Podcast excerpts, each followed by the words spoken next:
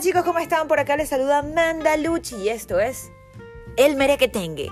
Hoy vamos a hablar de un tema bastante interesante, que son los emprendimientos malandrísticos. ¿Qué tal? Así que quédate conmigo para que descubras un poquito de lo que yo he tenido que explorar, aprender y entender este último año aquí en Ciudad de Caracas después de haber regresado, de haber vivido 11 años en el extranjero.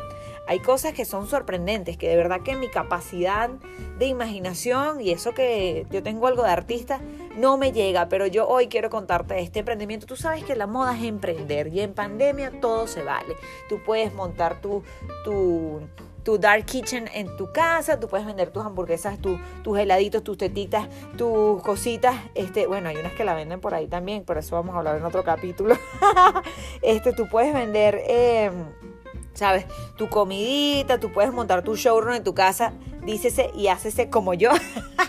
Acción y efecto de, bueno, a mí me fue buenísimo, eh, me ha ido buenísimo con, mi negocio, con mi ropa italiana, pero el punto está que hoy quiero hablarles de, el merequetengue de hoy es, es que me preguntan y me dicen, mira Amanda, ¿cómo haces tú este, con el tema de la matraca. ¿Cómo haces tú? Eh, bueno, mijo, de eso tenemos un libro, pero voy a ir contándole episodio tras episodio de lo que nos, nos enfrentamos los emprendedores y los empresarios, o de lo que nos enfrentamos, lo que se enfrenta el venezolano también de a pie y de carro eh, diariamente. Y es que, bueno, la matraca y, eh, se hace presente, ¿no? Y se hace presente, yo no sé si es porque ahora es carnaval o estos tipos que les pasa, y es que los malandros emprendieron alcabalas este, estas pandillas han emprendido alcabalas imitando a la gente de la PNB, de la Policía Nacional Bolivariana.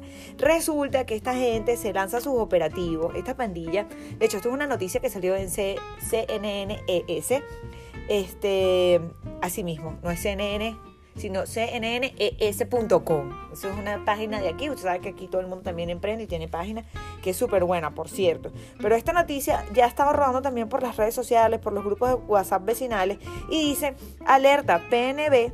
Este, falsa, matraquean la Bollera y en la Trinidad y tiene azotado el municipio de Baruta. Estos pandilleros de malandros armados están uniformados y paran a, generando alcabalas de funcionarios de policías bolivarianas esto entre comillas, para matraquear a todos los conductores que no se salvan de ser extorsionados por los uniformados, que presuntamente exigen dólares, euros.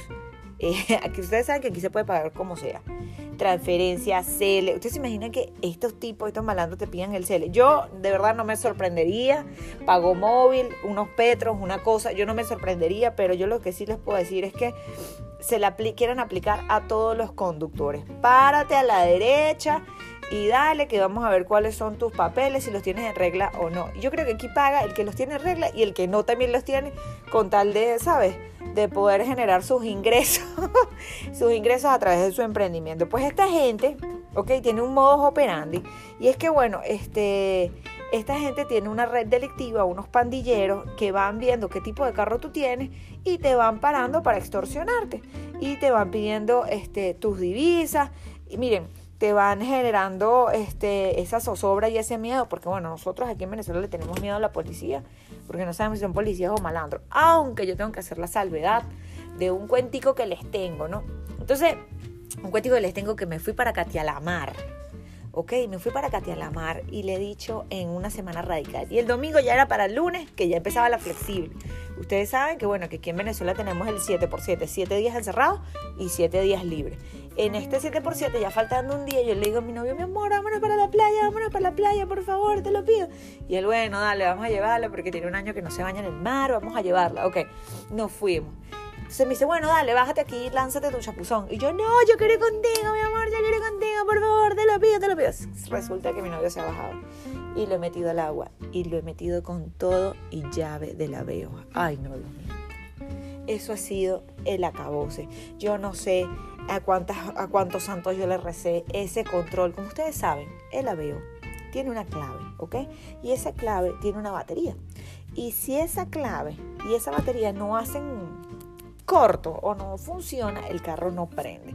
¿Y dónde se encontraba Mandaluchi? Bueno, en María Abajo, en Catelamar. Plo, plo, plo, plo. Una zona un poquito, un poquito urbana, eh, pero la playa es lindísima. Y bueno, nada, ahí nos quedamos varados, no sabíamos qué hacer. Eh, metimos el control en, en arroz eh, lo pusimos al sol, le sacamos la batería, le canté cumbayá, le recé a todos los santos, llamamos que le lanzaran unos caracoles a ver si encendía y nada. Hasta que mi novio caminamos por, por, por María Abajo buscando quién nos ayudara, una bendita batería de estos carritos, no hay. Y eso es otro episodio del que voy a hablar, no hay. Eh, pero bueno, a mi novio se le ocurre que bueno, que hablemos con la policía. Y yo, no, mi amor, la policía no, por Dios, ¿qué te pasa? Que me da miedo. Imagínate, son ocho hombres. Imagínate, nos van a quitar los realitos. No, no, no, no, no. Vale, vamos a preguntarle, vamos a decirle que nos ayude. ¿Y qué les parece que la gente de Polivargas resuelve?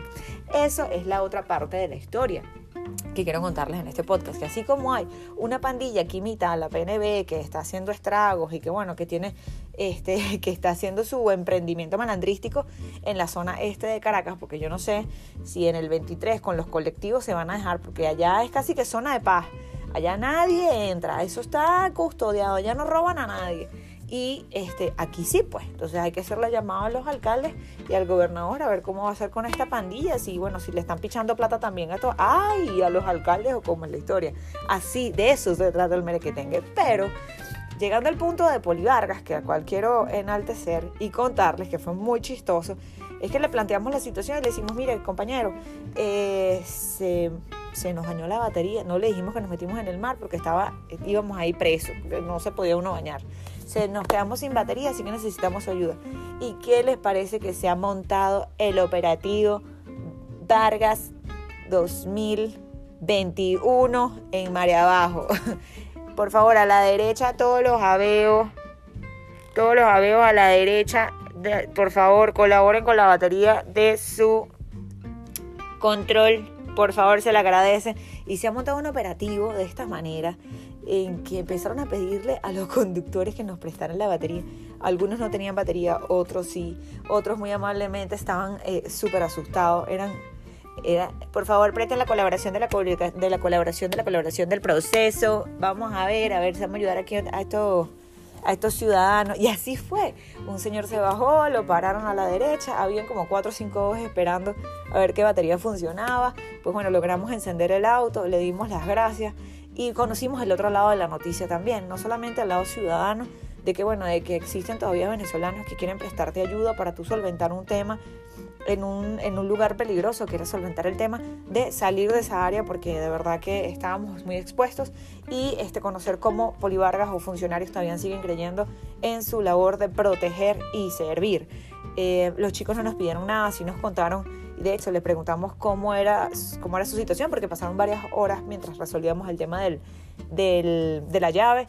Eh, bueno, que era precaria, que gana muy poco, que bueno, como todo el país, sin embargo, que bueno, que si no lo hacen ellos, ¿quiénes lo van a hacer? Y esa es la otra parte también de la historia, que sí, como hay malandros, que no vengo a defender aquí a, a nadie, porque ustedes saben que eso es muy delicado, pero así como hay personas que están haciendo cosas negativas, dentro de nuestro país también hay personas que quieren hacer cosas positivas y ayudar al otro por mera vocación. Eh, ¿Cómo es el maraquetengue aquí? Bueno, cuando usted se baña en la playa, cuando usted se le daña una pila, usted va a agarrar, ¿verdad? Y si está en una zona buena, usted para un aveo y dice, mira mi pana, préstame su batería, pim pum pa, y el aveo va a prender. Ese es el aprendizaje. Segundo, verifique que no se bañe en la playa con, con la llave, porque bueno, menos mal salimos barato, que menos mal que no se perdió la llave dentro del océano. Y tercero, este, todavía se puede confiar un poquito en nuestros policías y estar pendientes a ver si te vas a parar o no. Yo sé que aquí uno también es un tema de supervivencia, que hay municipios que no se salvan, pero que bueno, este, uno tiene, tiene que saber cómo es la cosa y caminar de manera confiada no dejarte tampoco este, subestimar o no dejarte que te dé miedo el pedir ayuda a la policía porque tú no sabes este, en qué momento realmente se abre su corazón y te ayudan.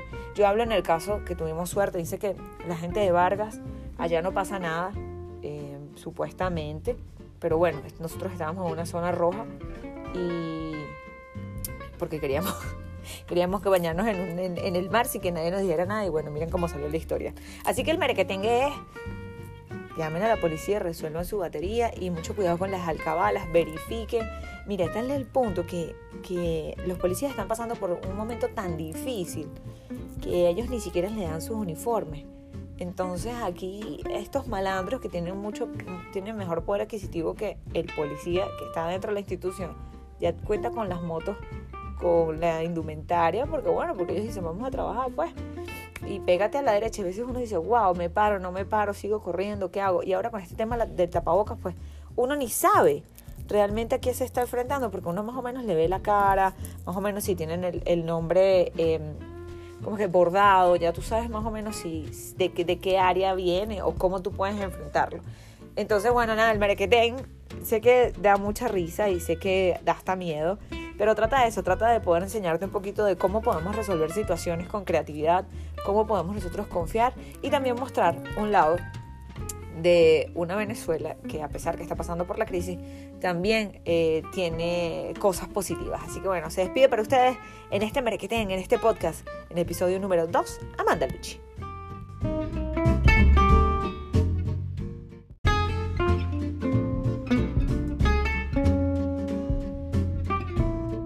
Hola, hola chicos, ¿cómo están? Por acá les saluda Amanda Luchi, esto es el merequetengue. Hoy quiero decirles cómo es el merequetengue, cómo es la cosa, cómo es la movida cuando vamos a viajar a nivel internacional en el aeropuerto. Bueno, ustedes saben que yo me encuentro en Caracas, Venezuela y tenía que volar o, volé hacia Panamá. Entonces quiero decirles algunos consejos que tienes que tomar en cuenta cuando este, lleguen al aeropuerto internacional de Maiquetía y cuando eh, arriben al aeropuerto internacional de Tocumen. Ok, punto número uno es, tienes que llevar la prueba o el test eh, impreso al aeropuerto internacional de Maiquetía del COVID.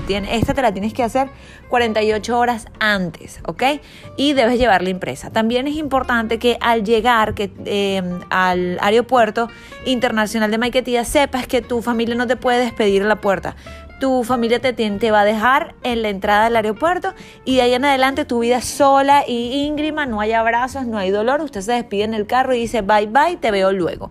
Asimismo, nadie te puede acompañar por motivos de eh, COVID, por motivos de bioseguridad. Eso sí, cuando estás llegando te están bañando en alcohol desde el primer pie.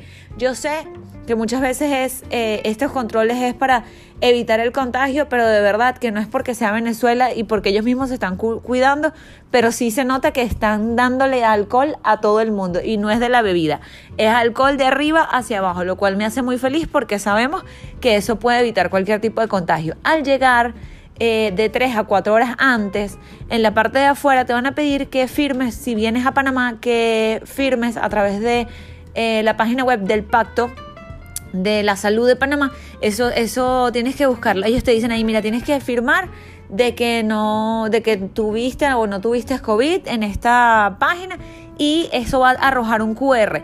Es importante que las personas que sean de la tercera edad y que no sepan manejar la tecnología sus familiares pregunten a la aerolínea que viaja en ese momento o que puedan acompañarlos para que los entreguen en esa puerta con ese código QR, porque había muchas personas de la tercera edad que se iban a reunir con sus familiares en el exterior y no tenían la más mínima idea de cómo, qué era un QR.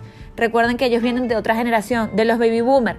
Entonces debemos nosotros de preguntar. A mí la aerolínea no me dijo nada que yo tenía que tener ese QR o firmar ese pacto. Me lo dijeron ahí y gracias a Dios tenía saldo así mismo y tenía internet para poder lograrlo. Entonces eso me permitió avanzar hasta el segundo punto. Ya en el segundo punto, cuando llegas al counter de láser, eh, te piden tu pasaporte, te piden la prueba, te piden este, la fotografía del pacto eh, que es esta que arroja un QR para entrar a Panamá, y luego te entregas la maleta y luego vas hasta otro punto donde van a desinfectar y chequear tu maleta para que no tenga nada malo y tú estás ahí. Ya luego de eso te regresas y empiezas a hacer aduana.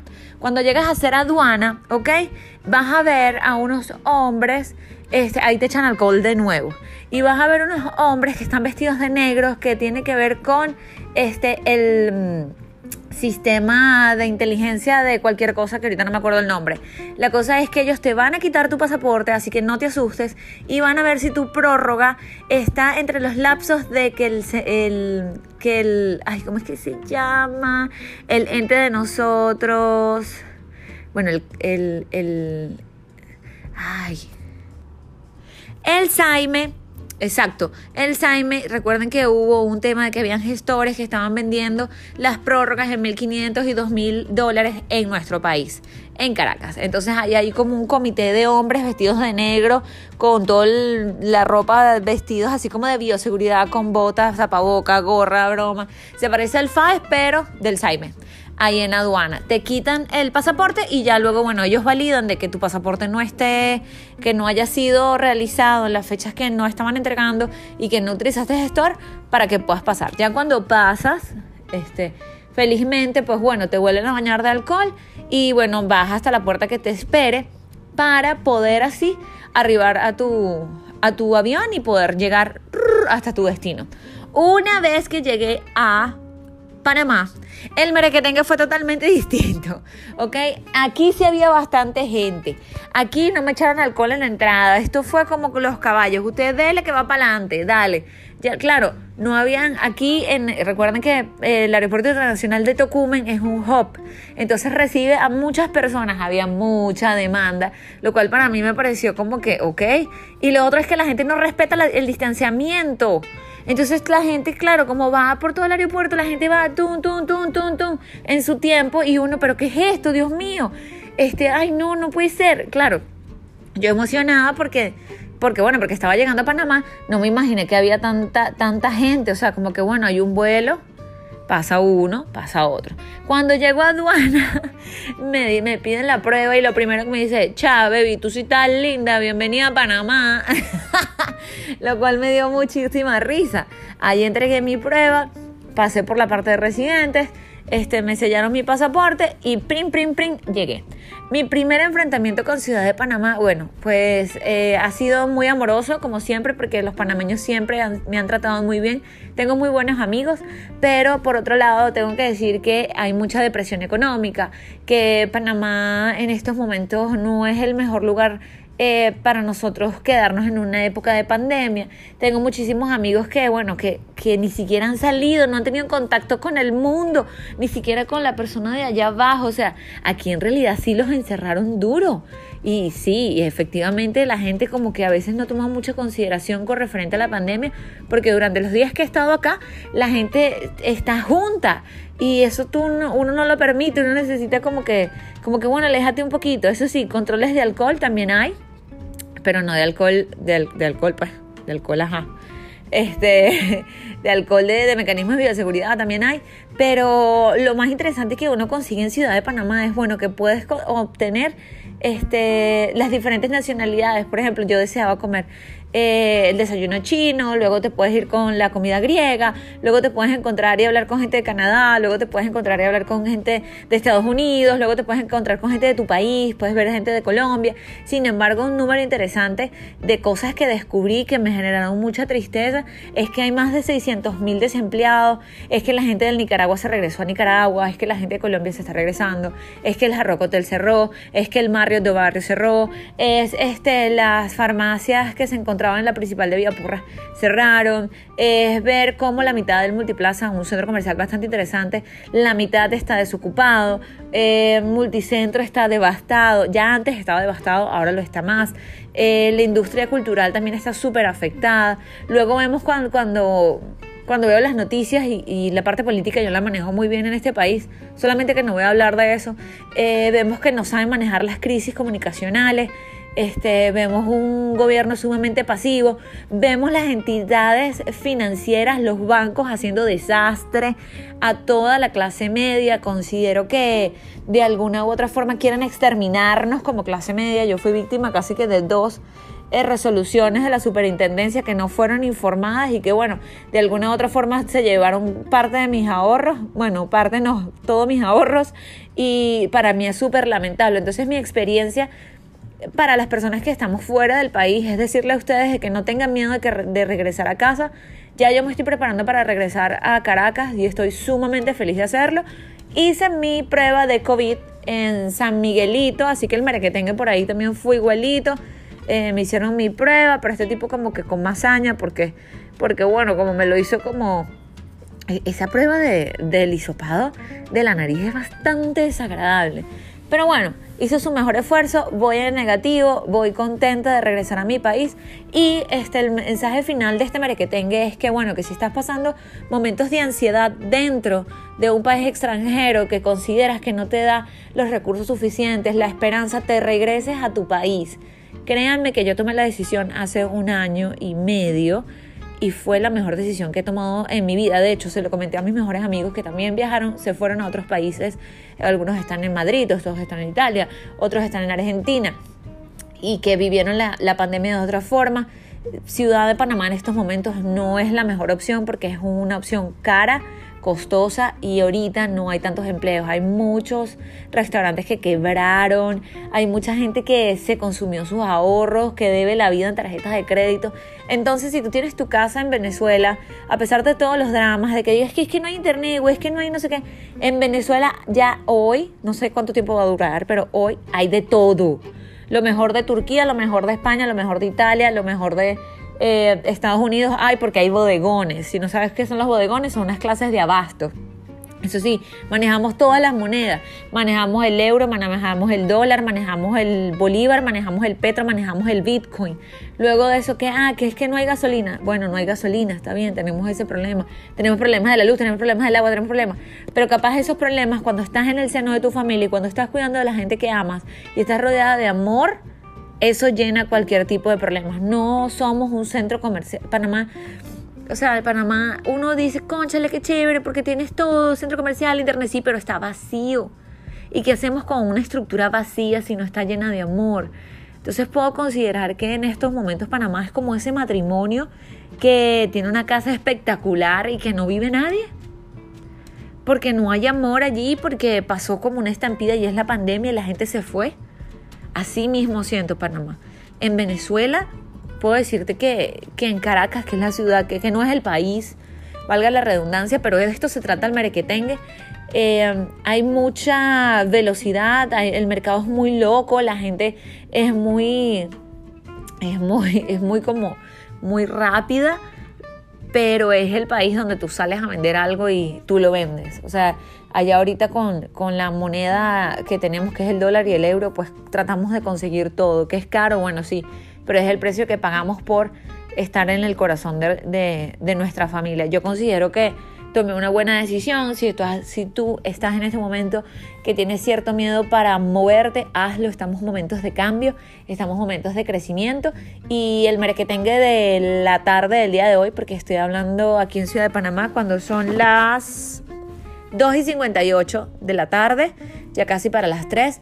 Quiero decirte que no tengas miedo de regresar a tu patria o que no tengas miedo de, eh, de salir a probar suerte en otro lado si sabes que el país donde te encuentres, que no solamente tiene que ser Panamá, puede ser el Perú, puede ser el Ecuador, puede ser El Salvador, puede ser Nicaragua, puede ser eh, Aruba, puede ser todos estos países que nos han eh, recibido nosotros como como nacionalidad o, migrantes que estaban buscando un futuro y sientes que el futuro ahorita, porque estamos en pandemia, es, es, incierto y tienes la capacidad de regresar a tus raíces por un tiempo, sabiendo que tu situación actual no es la final, lo hagas. Hazlo sin miedo, que yo lo hice y la verdad no me arrepiento absolutamente nada. Así que bueno, se, se despide de ustedes Amanda Luche en este merequetengue de hoy, no solamente hablándoles de cómo me fue en el Aeropuerto Internacional de Tucumán cuando decidí eh, salir por primera vez después de 15 meses al mundo, sino también eh, regresar a mi, a mi país contenta y un poco triste por dejar una Panamá tan deprimida. Otra de las cosas, esto es un mensaje no patrocinado, darle las gracias a todas las chicas de Laser Airlines que de verdad se comportaron súper cool en nuestro vuelo de venida de Caracas a Panamá. Las chicas de verdad que dieron el 100%, mantuvieron la distancia, todos los mecanismos de bioseguridad bien hechos. De verdad que un aplauso para Láser. Chao.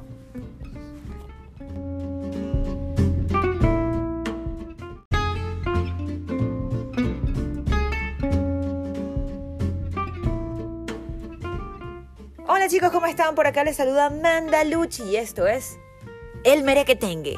Hoy vamos a hablar de un tema bastante interesante, que son los emprendimientos malandrísticos. ¿Qué tal? Así que quédate conmigo para que descubras un poquito de lo que yo he tenido que explorar, aprender y entender este último año aquí en Ciudad de Caracas después de haber regresado, de haber vivido 11 años en el extranjero hay cosas que son sorprendentes, que de verdad que mi capacidad de imaginación y eso que yo tengo algo de artista no me llega, pero yo hoy quiero contarte este emprendimiento. Tú sabes que la moda es emprender y en pandemia todo se vale. Tú puedes montar tu, tu, tu dark kitchen en tu casa, tú puedes vender tus hamburguesas, tus heladitos, tus tetitas, tus cositas. Este, bueno, hay unas que la venden por ahí también, por eso vamos a hablar en otro capítulo. este, tú puedes vender... Eh, ¿sabes? Tu comidita, tú puedes montar tu showroom en tu casa, dícese y hácese como yo. Acción y efecto de, bueno, a mí me fue buenísimo, eh, me ha ido buenísimo con, mi negocio, con mi ropa italiana, pero el punto está que hoy quiero hablarles de, el tenga de hoy es, es que me preguntan y me dicen, mira Amanda, ¿cómo haces tú este, con el tema de la matraca. ¿Cómo haces tú? Eh, bueno, mijo, de eso tenemos un libro, pero voy a ir contándole episodio tras episodio de lo que nos, nos enfrentamos los emprendedores y los empresarios, o de lo que nos enfrentamos, lo que se enfrenta el venezolano también de a pie y de carro eh, diariamente. Y es que, bueno, la matraca y, eh, se hace presente, ¿no? Y se hace presente, yo no sé si es porque ahora es carnaval o estos tipos que les pasa, y es que los malandros emprendieron alcabalas este, estas pandillas han emprendido alcabalas imitando a la gente de la PNB, de la Policía Nacional Bolivariana. Resulta que esta gente se lanza sus operativos, esta pandilla, de hecho esto es una noticia que salió en CNNES, este, así mismo, no es CNN, sino cnnes.com. Eso es una página de aquí. Usted sabe que aquí todo el mundo también emprende y tiene página que es súper buena, por cierto. Pero esta noticia ya estaba rodando también por las redes sociales, por los grupos de WhatsApp vecinales y dice, alerta, PNB este, falsa, matraquean la Bollera y en la Trinidad y tiene azotado el municipio de Baruta. Estos pandilleros de malandros armados están uniformados y paran a, generando alcabalas de funcionarios de policías bolivarianas esto entre comillas, para matraquear a todos los conductores que no se salvan de ser extorsionados por los uniformados, que presuntamente exigen dólares, euros. Eh, aquí ustedes saben que aquí se puede pagar como sea. Transferencia, CL. Ustedes se imaginan que estos tipos, estos malandros te pidan el CL. Yo de verdad no me sorprendería. Pago móvil, unos petros, una cosa. Yo no me sorprendería, pero yo lo que sí les puedo decir es que se la quieren aplicar a todos los conductores. Párate a la derecha y dale que vamos a ver cuáles son tus papeles, si los tienes en regla o no. Yo creo que aquí paga el que los tiene en regla y el que no también los tiene con tal de, ¿sabes? De poder generar sus ingresos, sus ingresos a través de su emprendimiento. Pues esta gente, ok, tiene un modus operandi y es que, bueno, este... Esta gente tiene una red delictiva, unos pandilleros que van viendo qué tipo de carro tú tienes y te van parando para extorsionarte y te van pidiendo este, tus divisas. Y miren, te van generando este, esa zozobra y ese miedo, porque bueno, nosotros aquí en Venezuela le tenemos miedo a la policía, porque no sabemos si son policías o malandros, aunque yo tengo que hacer la salvedad de un cuentico que les tengo, ¿no? Entonces, un cuentico que les tengo que me fui para Catialamar, ok, me fui para Catialamar y le he dicho en una semana radical, y el domingo ya era para el lunes, que ya empezaba la flexible. Ustedes saben que bueno, que aquí en Venezuela tenemos el 7 por 7, 7 días encerrados y 7 días libres en este 7x7, ya faltando un día, yo le digo a mi novio, mi amor, vámonos para la playa, vámonos para la playa, por favor, te lo pido. Y él, bueno, dale, vamos a llevarla porque tiene un año que no se baña en el mar, vamos a llevarla. Ok, nos fuimos. Entonces me dice, bueno, dale, bájate aquí, lánzate tu chapuzón. Y yo, no, yo quiero ir contigo, mi amor, yo quiero ir contigo, por favor, te lo pido, te lo pido. Resulta que mi novio se ha bajado y lo he metido al agua y lo he metido con todo y llave de la veo. Ay, no, Dios mío.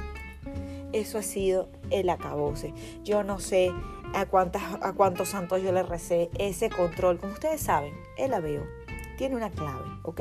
Y esa clave tiene una batería. Y si esa clave y esa batería no hacen corto o no funciona, el carro no prende. ¿Y dónde se encontraba Mandaluchi? Bueno, en María Abajo, en Catelamar. Plo, plo, plo, plo. Una zona un poquito, un poquito urbana, eh, pero la playa es lindísima. Y bueno, nada, ahí nos quedamos varados, no sabíamos qué hacer.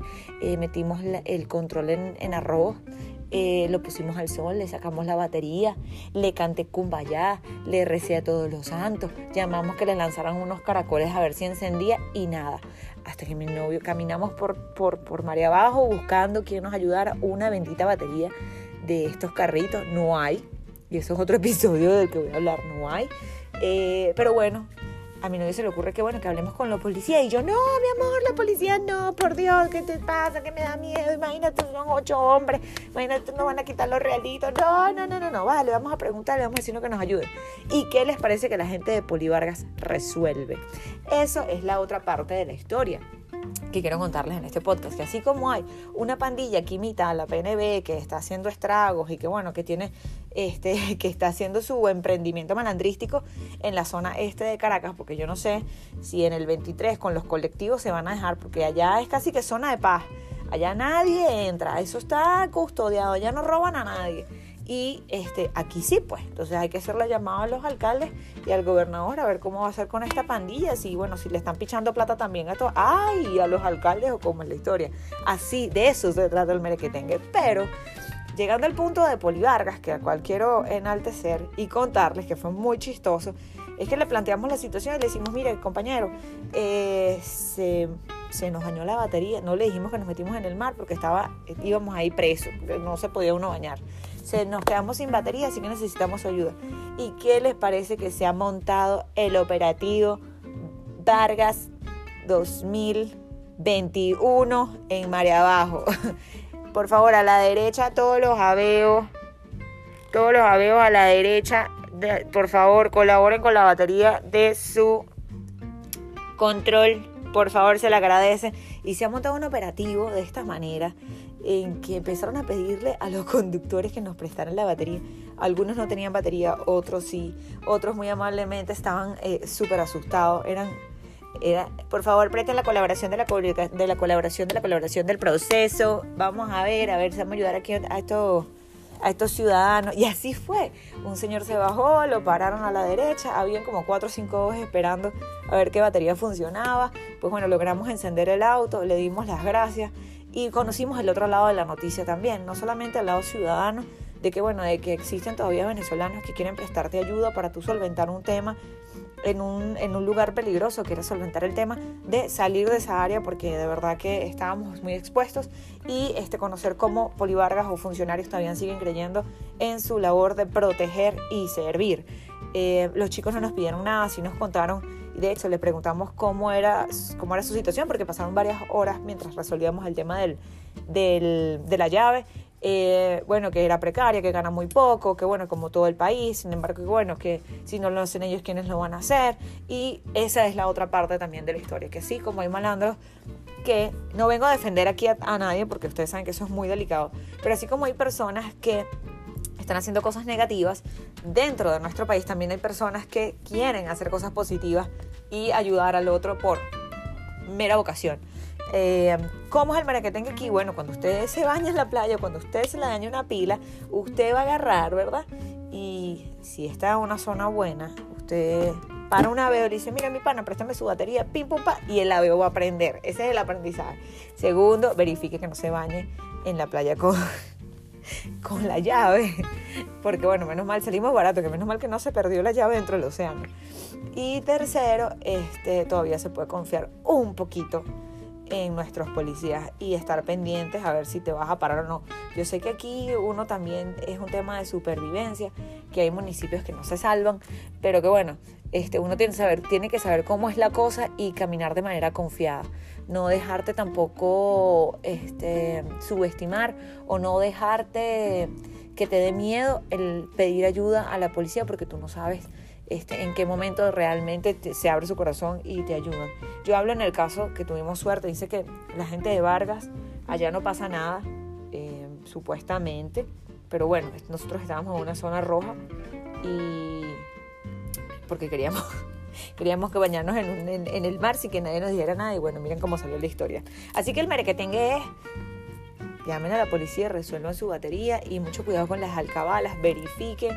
Mira, está en el punto que, que los policías están pasando por un momento tan difícil que ellos ni siquiera le dan sus uniformes. Entonces aquí estos malandros que tienen mucho, tienen mejor poder adquisitivo que el policía que está dentro de la institución, ya cuenta con las motos, con la indumentaria, porque bueno, porque ellos dicen vamos a trabajar pues, y pégate a la derecha. A veces uno dice, wow, me paro, no me paro, sigo corriendo, ¿qué hago? Y ahora con este tema del tapabocas, pues uno ni sabe realmente a qué se está enfrentando, porque uno más o menos le ve la cara, más o menos si tienen el, nombre eh, como que bordado, ya tú sabes más o menos si, de, de qué área viene o cómo tú puedes enfrentarlo. Entonces, bueno, nada, el merequetén sé que da mucha risa y sé que da hasta miedo, pero trata de eso, trata de poder enseñarte un poquito de cómo podemos resolver situaciones con creatividad, cómo podemos nosotros confiar y también mostrar un lado de una Venezuela que a pesar que está pasando por la crisis, también eh, tiene cosas positivas. Así que bueno, se despide para ustedes en este Merequetén, en este podcast, en el episodio número 2, Amanda Lucci.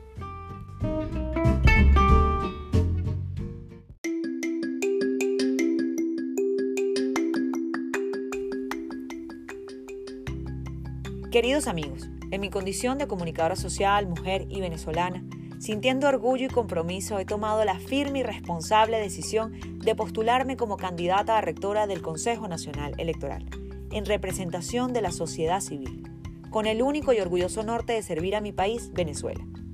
He cumplido todos los requisitos solicitados, pero el más importante es la rectoría moral de las costumbres que he obtenido en mis raíces de formación hogareña, en donde la democracia y sus valores de libertad están inculcados desde que nací.